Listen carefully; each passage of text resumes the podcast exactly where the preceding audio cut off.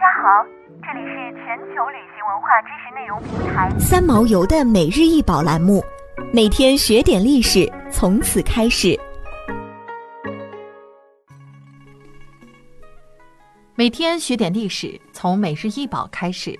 今天给大家介绍的是夏朝汝丁文铜爵。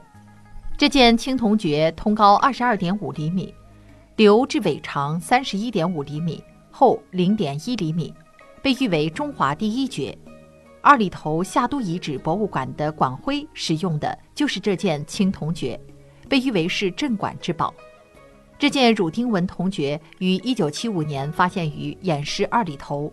是中国目前发现年代最早的青铜酒器，其中范县的出现，证明当时已采用了先进的复合范工艺，表明了二里头文化在青铜铸造技术上已处于世界领先位置，开启了中国青铜时代的先河。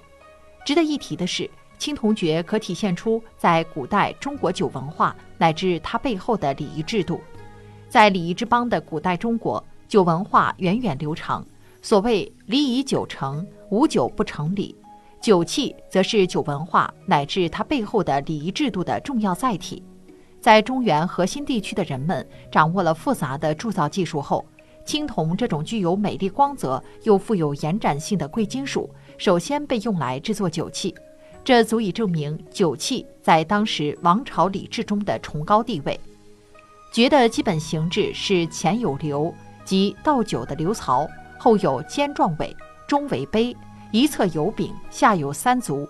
这一件夏代汝丁纹铜爵，前有长流，后有尖尾，宛若一位轻盈舒展、迎风而立的窈窕淑女，周身散发着俊俏清逸的气息。在青铜爵的腰腹正面装饰一排乳钉，共五颗，夹在两道凸弦纹之间。乳钉纹是青铜器上最简单的纹饰。青铜爵是夏商周三代酒器组合的核心，作为重要的礼器之一，刚好便是始建于二里头文化，到西周中晚期逐渐消失。《说文》唱部，爵礼器也，象爵之形，中有唱酒，有持之也，所以饮器象爵者，取其名节节足足也。在二里头遗址中，最早出现的便是青铜爵。